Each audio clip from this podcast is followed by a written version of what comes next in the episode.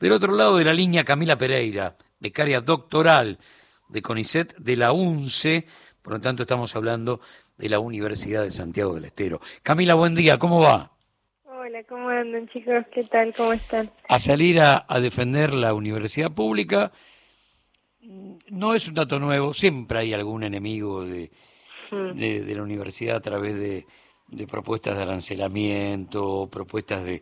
privatización lisa y llana, como eh, alocadamente el Banco Mundial lo, proponía en los 90. Pero contame qué formato tiene ahora el ataque a la universidad vía mi ley. Sí, mira, primero que nada decir que contar que estamos eh, defendiendo la universidad pública desde desde que hemos ingresado a estudiar, ¿no? Como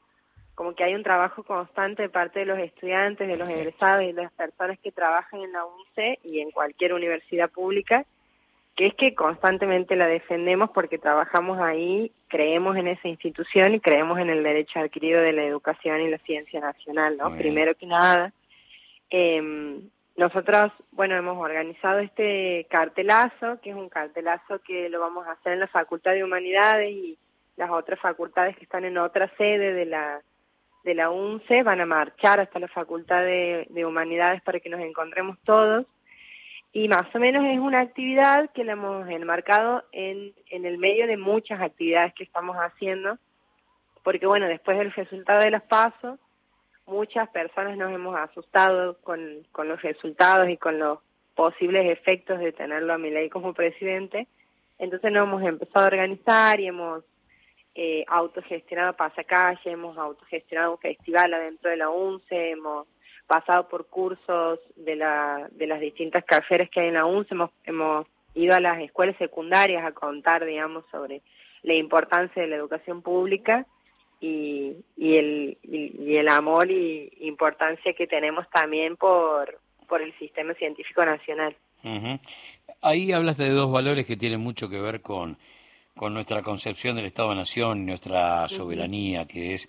la ciencia y tecnología eh, en función de aportar el, el, enorme valor agregado que necesitan nuestras materias primas, por un lado, en el proceso que uno sueña de total industrialización de las exportaciones, y por otra parte, mejorar la calidad de vida, eh, contarnos en qué planeta vivimos, en qué, eh, en, qué estadio estamos del cambio climático, cómo combatimos enfermedades, cómo... ¿Qué pasa que eso este, generalmente no, y, mira que se ha machacado tanto sobre esto, eh, que esto no llega al hombre y a la mujer de a pie, que no es discusión de la cola de la verdulería que mi ley haya planteado en su momento, listo, mañana cierro el CONICET.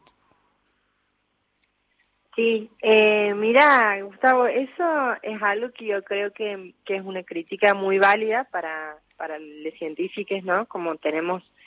eh, demasiado trabajo para producir el conocimiento y y no, a veces nos olvidamos de hacer la, la comunicación de, de tales cosas. De todas formas, me parece importante hablar de que como becaria y como trabajadora de, del sistema científico, eh, acompañada de un montón de otras personas que trabajan en CONICET,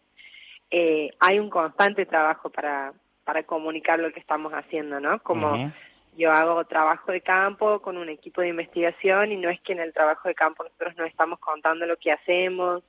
eh, no es que no estamos participando de congresos, no es que no estamos conversando en la mesa constantemente sobre qué es lo que hacemos. Eh, hay un trabajo que, que es cotidiano de, de formarnos y poder comunicar en eso que formamos. Eh, y además, bueno, también entender que, que es una crítica válida, en tanto y en cuanto, eh, porque a ver, una cosa es decir, no llega ese conocimiento o lo que se está haciendo en CONICET a las personas de pie, pero me parece que también hay un, un paso mucho más grande para poder pensar y decir que hay que eliminar el CONICET por eso, ¿no? Como, como entender que es un trabajo que hay que hacer y que estamos haciendo con las dificultades y, y, y los problemas que eso trae, porque en el medio uno tiene que trabajar y producir esas cosas, pero más allá de eso me parece que no hay justificativo para poder defender o creer que está bien cerrar una institución como CONICET, principalmente porque, bueno, vos, vos has contado varios argumentos, pero también decir que, que el conocimiento no puede ser una mercancía y, que, la parte privada no puede nunca financiar el desarrollo científico de un país porque no le conviene al sector privado además, ¿no? Como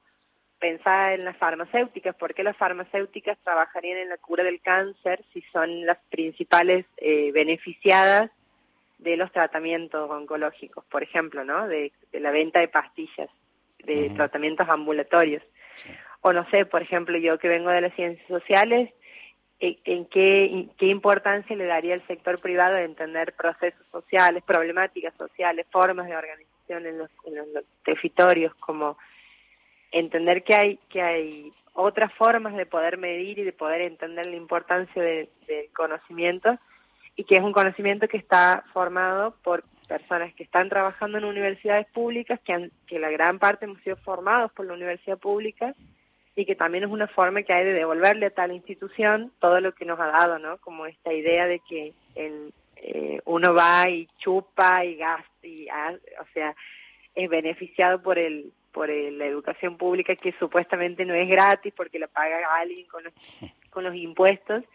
y de repente también le estamos pagando nosotros con, con nuestros impuestos, con nuestros trabajos, con nuestras formas de, de defenderla constantemente, porque, a ver,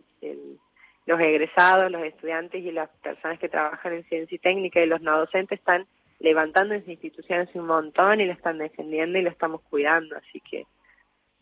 Mm. Estaba pensando que eh, cada uno de los países que adoran los enemigos de la ciencia y tecnología en la Argentina, la propia, eh, viven adorando modelos donde la ciencia y la tecnología local es esencial para tener un grado de, de desarrollo y de soberanía política y de independencia económica. Sin embargo, a la hora de mirarnos al espejo, casi como eh, siendo asesinos a sueldo de un proyecto de país en nombre de aquellos sectores que no pretenden colonia, lo que adoras allá, aborreces acá, ¿no? Sí, sí, sí, bueno, si, si hablábamos de los puntos del PBI usados, eh, invertidos en ciencia y técnica en Estados Unidos, en Alemania, en varios países de Europa, en China, en, en muchos lugares, sinceramente es exponencialmente más grande que el de Argentina siendo que encima en Argentina hay un proyecto de país que incluye a pensar eh, más investigadores en planta permanente en CONICET, que bueno, eso también, ¿no? Que vos lo decías al principio, como que cada cuatro años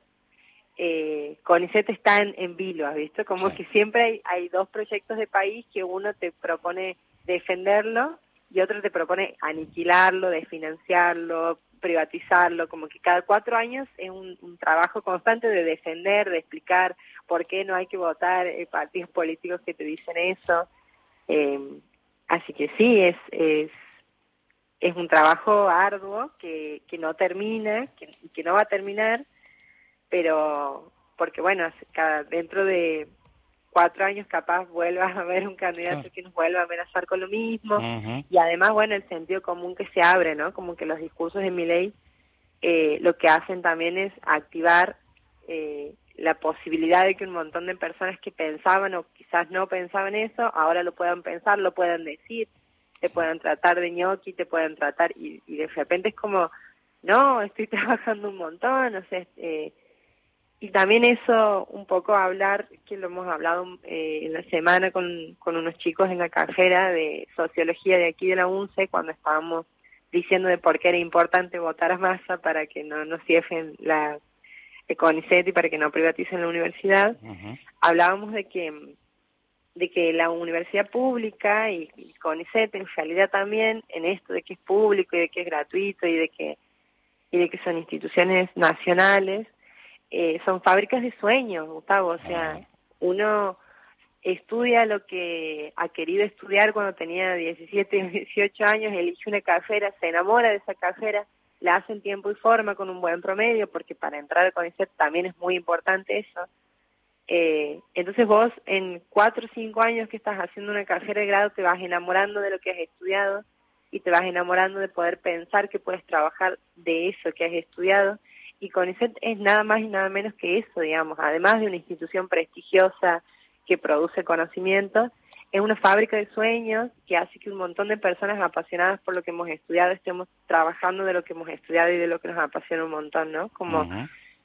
como que me parece que también, además de defenderlo en términos estratégicos y políticos, entender que, que hay un montón de gente que pone un montón de emociones y de, deseos en esa institución, que también me parecen importantes de que la podamos defender desde ese lugar porque un país que no tiene una institución que te aguanta un montón de gente muy enamorada de lo que hace, es un país que no va a ir a ningún lado, digamos, ¿no? Como... Sí, sí, un callejón sin salida. Camila, un gran abrazo. Hoy a las 10 entonces, estudiantes, investigadores, no docentes, allí en la UNCE se viene el cartelazo por la educación pública. Un gran abrazo para todos. ¿eh? Buenísimo, muchas gracias Gustavo. A defender todo la ciencia